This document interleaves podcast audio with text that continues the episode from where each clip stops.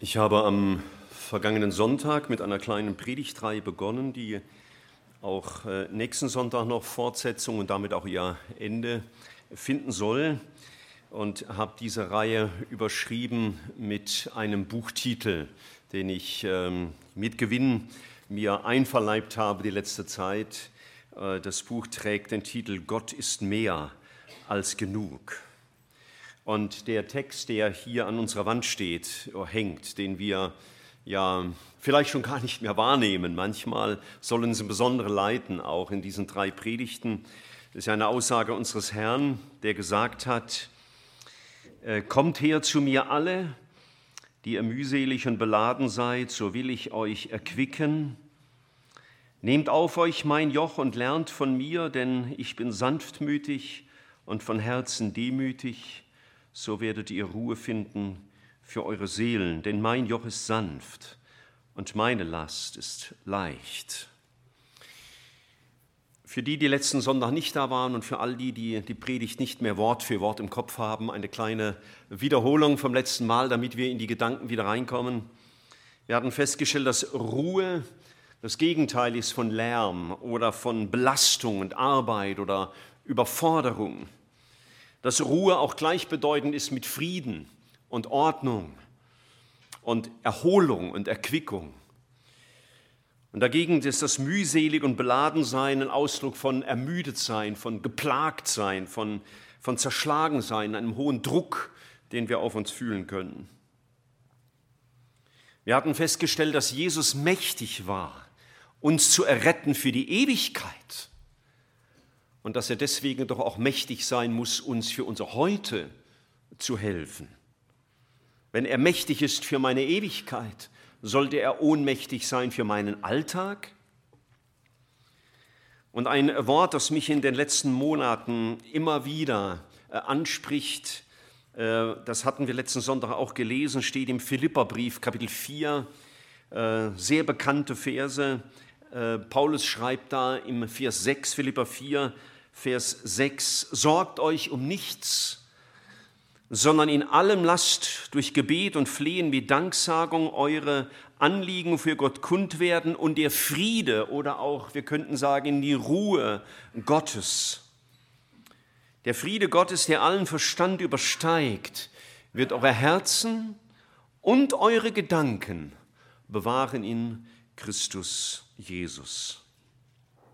Häufig sind unsere Herzen deswegen nicht in dieser Ruhe, sondern es ist viel Lärm in unseren Herzen, viel Unruhe, weil unsere Gedanken nicht mehr in Christus sind, unsere Gedanken nicht nah bei ihm, sondern unsere Gedanken erfüllt sind von allem Möglichen und Unmöglichen, aber nicht von Christus.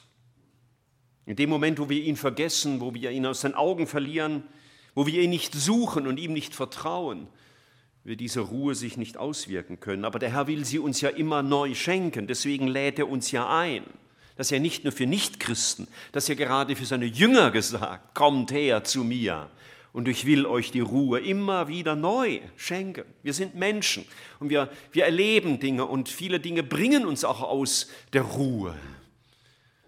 Aber entscheidend ist, dass wir die Stimme unseres Herrn immer wieder hören und und so vieles in unserem Leben kann Lärm und Unruhe verursachen.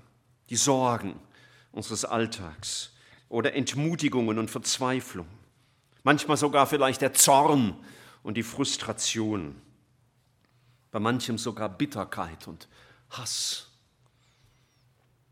Manchmal kann uns die Lust nach Dingen, die wir nicht haben, so in Beschlag nehmen, dass wir den Frieden in Christus nicht mehr haben.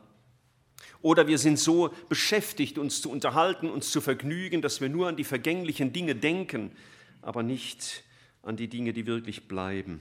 Und manchmal kann es auch das Bewusstsein der eigenen Schuld und dass wir die Vergebung nicht fassen können, uns diese Ruhe nehmen. Und viele andere Dinge mehr, die uns ähm, beschäftigen können. Und wenn du deinen Alltag der letzten Woche oder letzten Wochen mal so überdenkst, dann werden manche Dinge sein, die dich aus dieser Ruhe gebracht haben. Man sagt ja manchmal von Menschen, denen bringt nichts aus der Ruhe. Da bin ich nicht so ganz sicher, ob das bei denen so ist, das ist nur äußerlich so. Aber Jesus hat gesagt, kommt her zu mir, die ihr mühselig und beladen seid. Ich will euch erquicken. Nehmt auf euch mein Joch und lernt von mir. Davon werden wir vor allem nächsten Sonntag reden, denn ich bin sanftmütig und von Herzen demütig. So werdet ihr Ruhe finden für eure Seelen. Warum ist manchmal so viel Unruhe in unserem Inneren? Letzten Sonntag habe ich den Schwerpunkt als Antwort darauf gelegt, weil wir nicht geprägt sind von der Erkenntnis Gottes, nicht geprägt sind von dem, wer er ist, wie er sich uns offenbart. Und heute Morgen wollen wir ganz besonders darüber nachdenken, wir sind oft in der Unruhe, weil wir nicht geprägt sind vom Vertrauen auf Gott. Wir sind in der Unruhe, weil wir nicht geprägt sind vom Vertrauen in den lebendigen Gott. Man könnte vielleicht sagen, dass unser Mangel an Vertrauen dem Herrn gegenüber Folge ist von Mangel an Erkenntnis Gottes. Je weniger ich Gott erkenne, umso weniger werde ich ihm vertrauen. Und je mehr ich ihn erkenne, umso mehr kann ich ihm vertrauen lernen. Und vielleicht ist unser Mangel an Vertrauen oft eine Auswirkung davon, dass wir ihn so wenig kennen und uns auch so wenig mit ihm beschäftigen. Gott zu vertrauen heißt, ich kenne ihn und deswegen vertraue ich ihm. Manchmal geht es uns bei Menschen so, dass wir sagen, den kenne ich. Also deswegen vertraue ich ihm nicht. Und bei unserem Herrn ist es genau umgekehrt. Wir kennen ihn und deswegen vertrauen wir ihm. Wir haben vielleicht manchmal gute Freunde oder Freundinnen, wo wir sagen, also ich kenne meinen Freund und er würde alles für mich tun und er würde mich nie enttäuschen. Und doch kann es geschehen, dass menschliche Freunde uns enttäuschen, weil sie an ihre Grenzen stoßen. Aber ein schönes altes Lied sagt, singt im Refrain immer wieder, Jesus enttäuscht uns nie. Gott nimmt die Verantwortung für mich ernst. Wir haben vorhin einen Vater hier vorne gesehen von vier Kindern und Ehemann einer Ehefrau und ich kenne meinen Schwager gut genug, dass ich weiß, er nimmt das sehr ernst. Und unser Gott, der nimmt seine Verantwortung für uns auch sehr ernst. Und weil ich das weiß, darf ich immer besser lernen, ihm zu vertrauen, weil ich weiß, wer er ist. Ich möchte mit uns einen ersten Bibeltext lesen aus dem Psalmen, aus Psalm 46. Einen kurzen Satz, Psalm 46, Vers 11. Und ich lese nur die erste Vershälfte. Psalm 46, Vers 11. Ein Ausspruch Gottes, seid still und erkennt, dass ich Gott bin. Ich habe über diesen Text logischerweise, das macht man so, wenn man sich auf Predigten vorbereitet, nachgedacht und einiges dazu gelesen. Und dieses Wort seid still kann auch so viel bedeuten wie lass mal die Hände sinken, lass die Sache mal los, mit der du dich da so beschäftigst. Beende mal deine Bemühungen und deine Versuche, das Problem zu lösen. Nimm mal die Hände zurück und überlass das mal dem Herrn. Nun, dass wir uns richtig verstehen, Gott sagt nicht in allen Situationen, du musst gar nichts machen. Gott hat uns nicht für die geistliche Hängematte geschaffen. Aber es gibt Momente, wo es entscheidend ist, dass wir lernen zu handeln, weil wir Gott vertrauen. Und wir lernen dem Herrn nur zu vertrauen, wenn wir lernen, Dinge, die unser Leben beschäftigen, auch abzugeben. Seid still, komm mal zur Ruhe, höre mal wieder auf ihn.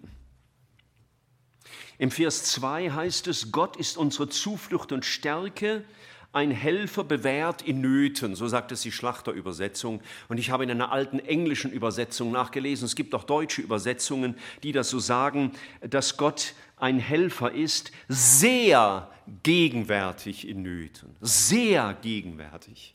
Mir, mir ein sonderbarer Ausdruck. Also entweder ist jemand gegenwärtig oder nicht, aber er ist sehr gegenwärtig. Und manche Leute sind ja da und doch nicht da. Kann auch dich heute Morgen betreffen. Bis hier und doch nicht da. Und deine Gedanken sind, was weiß ich wo. Aber Gott ist sehr gegenwärtig. Es steht auch heute im Vers 8, Gott ist in ihrer Mitte. Ist mittendrin in deiner Situation, mitten in deinem Herzen, mitten in deinen Nöten. Vers 8, der Herr der Heerscharen ist mit uns. Oder Vers 12, der Herr der Heerscharen ist mit uns. Und deswegen kann der Psalmist im Vers 3 sagen, darum fürchten wir uns nicht. Seid still und erkennt, dass ich Gott bin. Und wenn ich erkennen will, dass Gott Gott ist, ist wichtig, dass ich ihn ansehe, dass ich mich mit ihm beschäftige, dass ich über ihn nachdenke, dass ich ihn anbete und vor allen Dingen, dass ich sein Wort in die Hand nehme. Mich, mir macht das manchmal traurig, wenn ich Christen sehe, die in großen Nöten sind, die nehmen alles Mögliche in die Hand, aber nicht die Bibel. Das ist ja eigentlich äh, schlimm, oder? Schlimm. Ich meine, was unterscheidet uns dann noch von Menschen, die keine Christen sind? Seid still und erkennt, dass ich Gott bin. Es heißt ja nicht, seid still und erkennt, wie ihr euer Problem löst und wie ihr da den Kopf aus der Schlinge zieht, sondern seid still und erkennt, dass ich Gott bin. Darum geht es Gott, dass ich ihn kennenlerne. Er sagt ja auch, kommt her zu mir. Zu mir.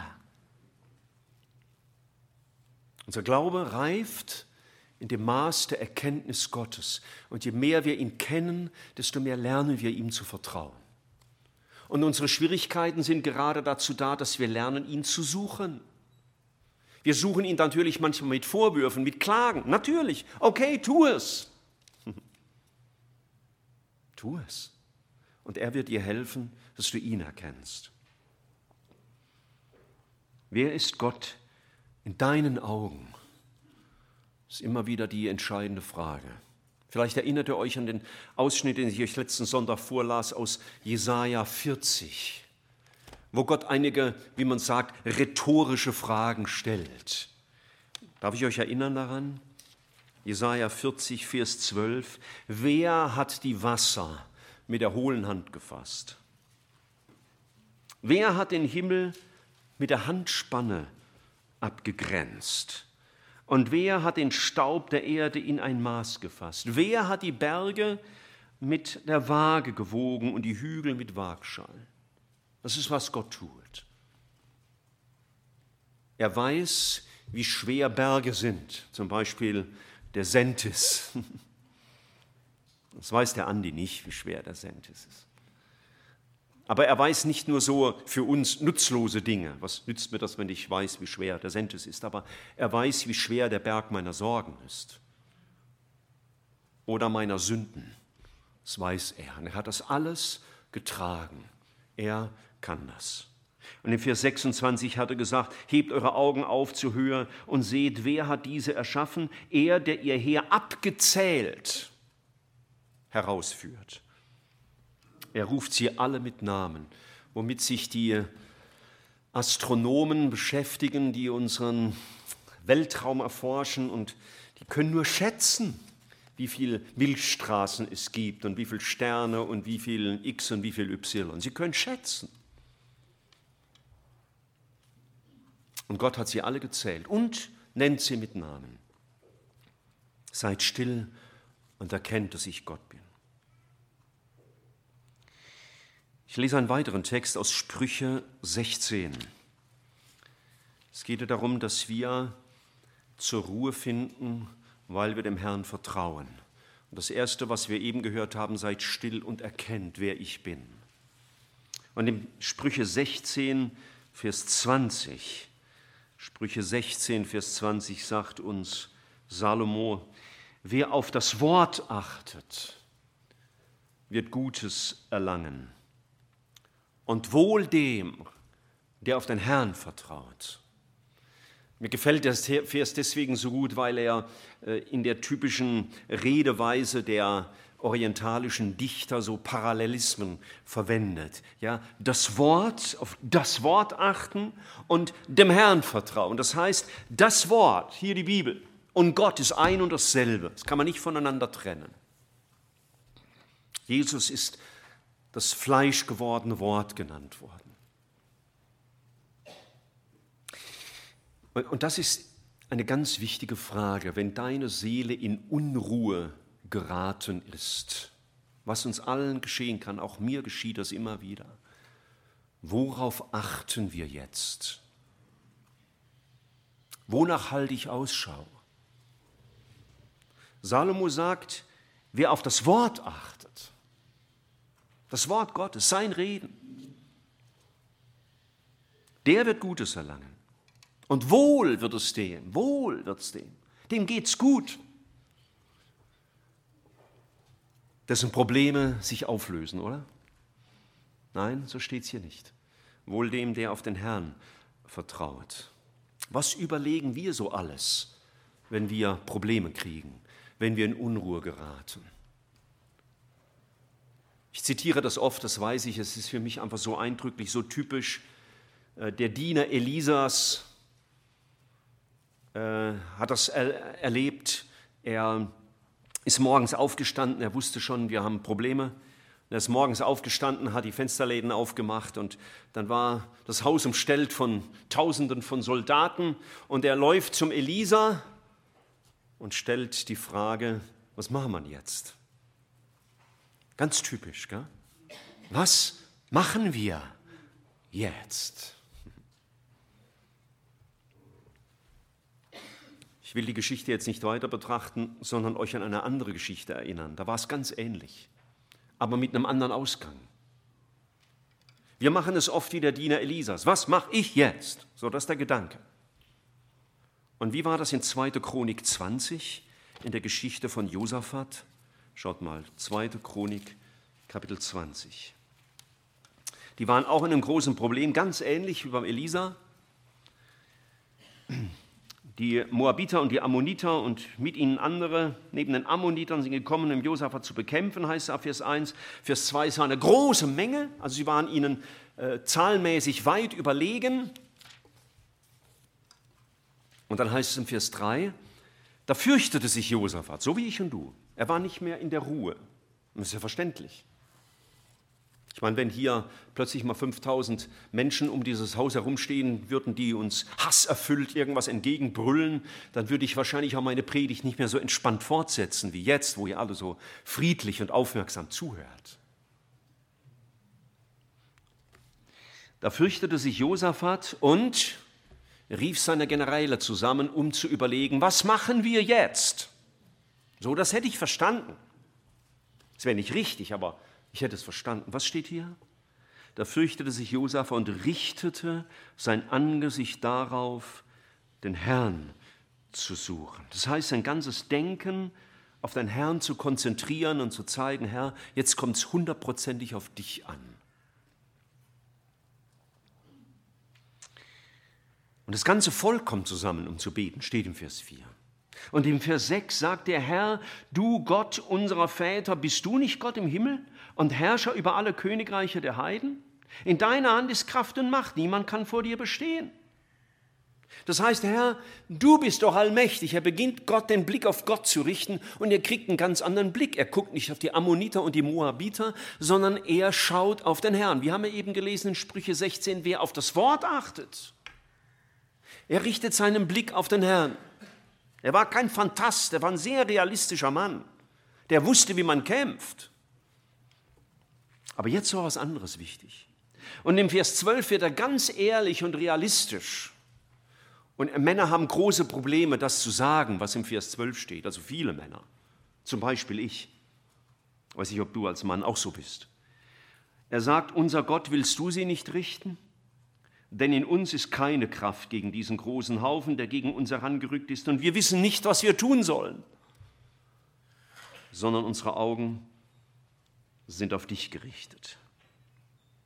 Er wird realistisch. In mir ist keine Kraft, ich beherrsche das nicht, ich kann es nicht lösen. aber unsere Augen sehen auf dich.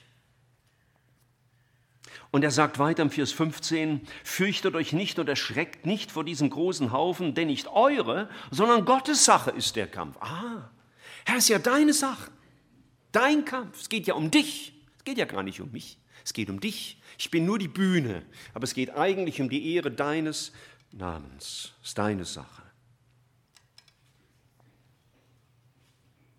Und nachdem sie so den Blick auf Jesus gerichtet oder den Herrn gerichtet bekamen durch den Josaphat, durch seine, ich möchte mal sagen, seine Predigt, seine Ansprache, seine Motivationsrede, würde ein Trainer heute seiner Mannschaft mitgeben.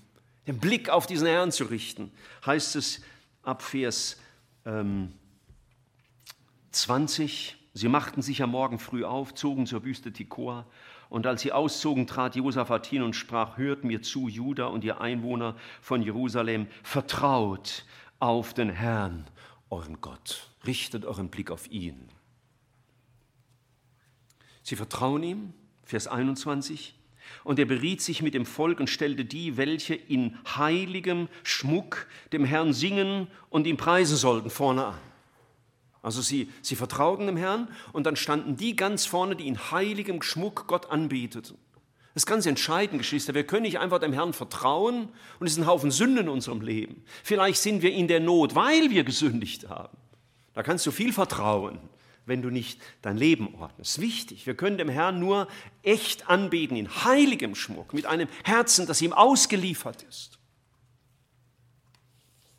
Und dann heißt es im Vers 22, als sie anfingen mit Jauchzen und Loben, ließ der Herr einen Hinterhalt kommen über die Feinde.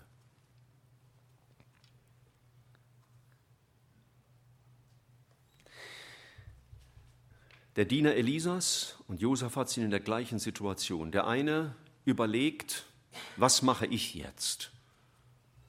Und der andere schaut auf Gott und sagt, und was machst du jetzt, Herr? Und schaut, wenn die Ruhe nicht in unseren Herzen ist, liegt der Grund darin, dass wir auf uns sehen und uns fragen, was mache ich? Und da kann nichts anderes als Unruhe hervorgehen. Wir werden uns von einer Unruhe in die nächste bringen. Aber Ruhe kommt daher, dass wir lernen, dem Herrn zu vertrauen. Herr, wir, wir sehen auf dich. Worauf achte ich? Ich wiederhole noch einmal, was wir eben in Sprüche 16 im Vers 20 gelesen haben. Wer auf das Wort achtet, wird Gutes erlangen. So, worauf achtest du? Darf ich mal sehr persönlich dich was fragen? Kann es vielleicht sein, dass du den Herrn ziemlich lange suchen musst, weil du dich so weit von ihm entfernt hast? Weil du so beschäftigt bist mit deinem Leben und deinen Problemen, deinen Sorgen oder wenn vielleicht auch viel Sünde in dein Leben gekommen ist oder weil du einfach so beschäftigt warst, vielleicht auch mit deinen Problemlösungen so beschäftigt bist, dass du den Herrn richtig suchen musst, weil er sich so weit entfernt hat. Vielleicht bist du es gar nicht mehr gewohnt, auf ihn wirklich zu hören. Gar nicht mehr gewohnt, auf ihn zu hören. Vielleicht kennst du fast seine Stimme nicht mehr. In den vielen Stimmen dieser Welt. Dass du gar nicht mehr unterscheiden kannst, was ist jetzt die Stimme des guten Hirten und was ist die Stimme des Versuchers.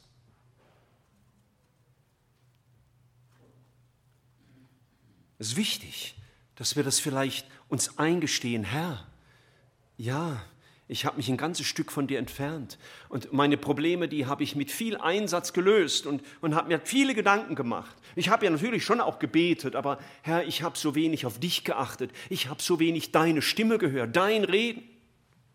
Was hat Jesus gesagt als der gute Hirte in Johannes 10? Meine Schafe hören meine Stimme und bei uns geht es oft umgekehrt, das stimmt zwar auch, aber es sollte nicht das Entscheidende sein, Herr, du guter Hirte, höre meine Stimme. Vielleicht ist unser Herz deswegen in so viel Unruhe, weil wir die Stimme des guten Hirten gar nicht mehr hören.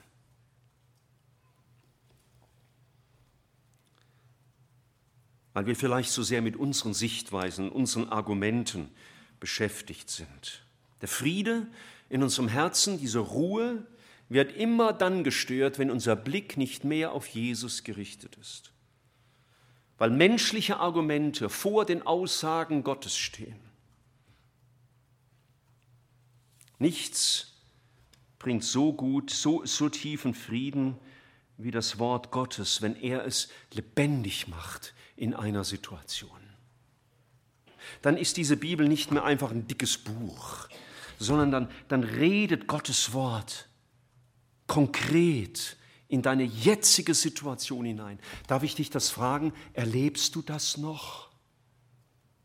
dass Gottes Wort so lebendig in deine Lebenssituation hineinspricht, dass du verstehst, das war die Stimme des guten Hirten, der mich zur Buße rief oder der mich ermutigt hat oder der mir einen anderen Blickwinkel gab. Er hat gesagt, wir kennen diese Texte, denke ich, gut, aus Jesaja 55, so viel der Himmel höher ist als die Erde, sind meine Gedanken höher als eure Gedanken, meine Wege als eure Wege. Und das ist das Problem, weil wir so sehr mit unseren Gedanken beschäftigt sind. Und dann fragen wir andere Menschen, das ist ja alles gut, wir dürfen ja Brüder um Rat fragen. Aber wenn die Brüder mir nicht helfen, die Stimme des guten Hirten zu hören, dann nützt es mir nichts. Und deswegen ist es immer wieder neu eine, eine Entscheidung. Glaube ist immer neu eine Entscheidung, das Wort Gottes für wahr zu halten und nicht die Stimmen aus meinem Inneren und die Stimmen aus dieser Welt. Wir haben wir vorhin gelesen im Psalm 46, seid still und erkennt, dass ich Gott bin. Und da ist oft unser Problem, wir werden nicht mehr still vor Gott. Wir machen zwar das, was man stille Zeit nennt, aber es ist keine stille Zeit mehr. Still heißt übrigens nicht, dass ich nicht rede, dass ich jetzt schweige. Es gibt auch so eine moderne Bewegung in der Christenheit, so das hörende Gebet. Man setzt sich hin und dann, und dann irgendwann hört man irgendwas. Das kann sehr gefährlich werden. Aber dass mein Herz zur Ruhe kommt, dass ich hören kann, was er mir sagt. Unser Unglaube ist oft viel schwerer als Sünde zu erkennen wie Lüge und Zorn und so weiter. Das sieht man ja gleich. Wenn einer lügt oder zornig ist, das kriegt man mit. Aber wenn einer dem Herrn nicht mehr vertraut, ist auch Sünde. Es ist vielleicht sogar die Sünde. Jesus hat das gesagt. Ja? Er wird kommen, die Welt zu richten wegen der Sünde, dass sie nicht an mich glauben. Ich denke, das war es, was Jesus gemeint hat, als er, und das ist in Markus 4 uns aufgeschrieben, Markus 4, Jesus mit den Jüngern unterwegs im Boot kennen ja die Geschichte, denke ich, die meisten von uns. Und, und Jesus legt sich ganz entspannt hinten ins Boot und macht Mittagsschläfchen oder weiß nicht, welche Uhrzeit es war. Und dann heißt es im Vers 37, es erhob sich ein großer Sturm und die Wellen schlugen in das Schiff, sodass es sich schon zu füllen begann.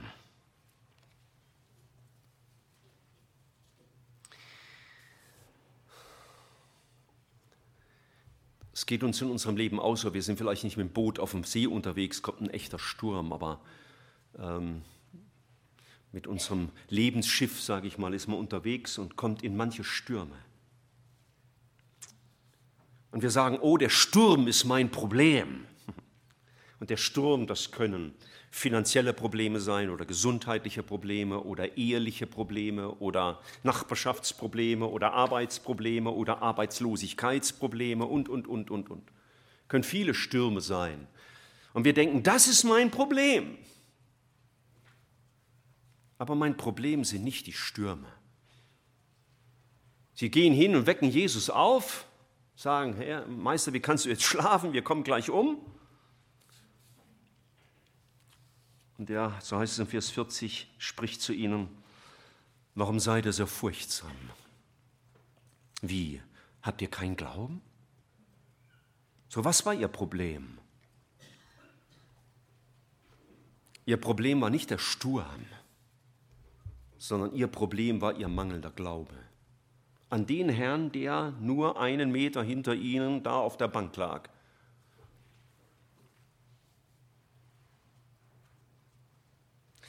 Ich las neulich einen Satz, der hat mir sehr zu denken gegeben. Die Welt lehnt Gottes Wahrheit ab und die Christen nehmen sie nicht mehr ernst.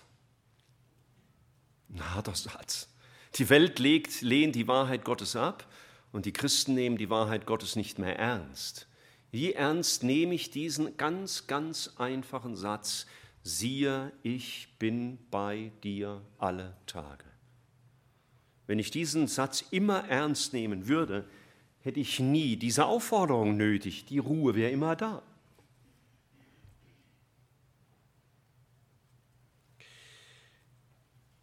Wenn wir aus dieser Unruhe herauskommen, zeigen wir, mein Blick ist nicht auf den Herrn gerichtet. Ich höre nicht mehr seine Stimme. Und liebe Freunde, ich glaube, das ist, was wir so nötig haben. Ich bin ja viel mit, vor allen Dingen ja mit Christen zusammen und rede viel mit Christen und höre mir ihre Sorgen und Probleme an. Natürlich haben Christen viele Sorgen und Probleme. Warum sollte das auch nicht so sein? Wir leben in dieser Welt, in einer gefallenen Welt. Das betrifft uns alle. Aber manchmal vermisse ich das, dass die Menschen, die mir von ihren Sorgen erzählen, mir die Sorgen erzählen und dann Punkt sagen.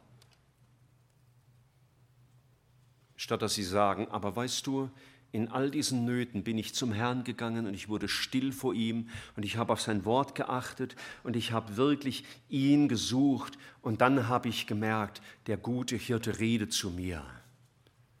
So wie er es ja gesagt hat, meine Schafe hören meine Stimme und dann folgen sie aber auch. Manche hören die Stimme des guten Hirten und machen weiter, was sie wollen. Na, nützt nichts.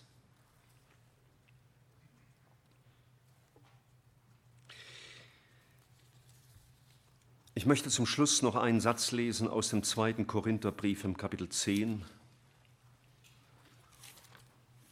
der mich schon oft beschäftigt hat. 2. Korintherbrief, Kapitel 10. Da geht es zwar vom Hintergrund her um theologische Kämpfe, sag ich mal, ja, aber da heißt es folgenderweise ab Vers 3. 2. Korintherbrief, Kapitel 10, Vers 3. Denn obgleich wir im Fleisch wandeln, so kämpfen wir doch nicht nach Art des Fleisches. Also wir leben in unserem Körper mit all den Sorgen und Problemen, aber wir handeln nicht, wie alle Welt das tut, die Gott nicht kennt, sondern die Waffen unseres Kampfes, also um uns gegen diese Gedanken zur Wehr zu setzen, sind nicht fleischlich, sondern mächtig durch Gott um sogar Festungen zu zerstören, wo uns die, die, die negativen Gedanken so einmauern wollen. Und er sagt dann, sodass wir Vernunftsschlüsse zerstören und jede Höhe, die sich gegen die Erkenntnis Gottes erhebt. Ich habe am Anfang gesagt, der Mangel an Glaube ist die Auswirkung davon, dass wir so eine mangelhafte Erkenntnis Gottes haben. Und er sagt hier, dass alles zerstört werden muss, was der Erkenntnis Gottes entgegensteht. Wir haben so unsere Vernunftsschlüsse, griechisch Logismoi, ja, also die logischen ähm, Schlussfolgerungen, die wir ziehen. Das erfüllt uns.